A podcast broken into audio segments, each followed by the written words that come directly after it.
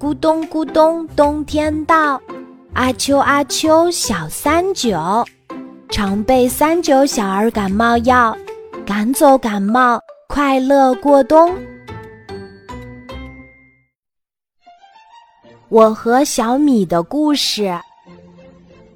你好，你好，每天回到家，我都会听到这样一句贴心的问候。当然。这声音不是来自我的爸爸或者妈妈，他是谁呢？啊，是的，你猜对了，他是我养的一只小鹦鹉，我叫它小米。爸爸把小米从市场上买回来的时候，它才一岁大，样子十分可爱，我非常喜欢它。小鹦鹉黄色与红色搭配的羽毛总是让人眼前一亮。虽然它的体型很小，但从不甘寂寞。红色的小爪子左挠挠右挠挠，总是在找什么东西。弯弯的嘴巴好像老鹰的嘴巴一样厉害，任何食物都逃不过它的眼睛。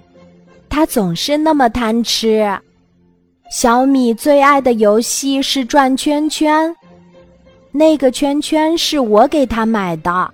他吃饱了以后，总是在上面跑啊跑，也不知道疲倦。他晚上睡觉的时候站在木棍儿上，和猫头鹰一样，不会掉下去，非常有意思。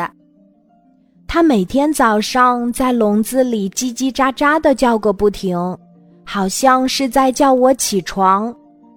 起床后，我都会喂它吃小米和水，它就会不停的拍打翅膀，好像很高兴。这就是我和小米的故事。今天的故事就讲到这里。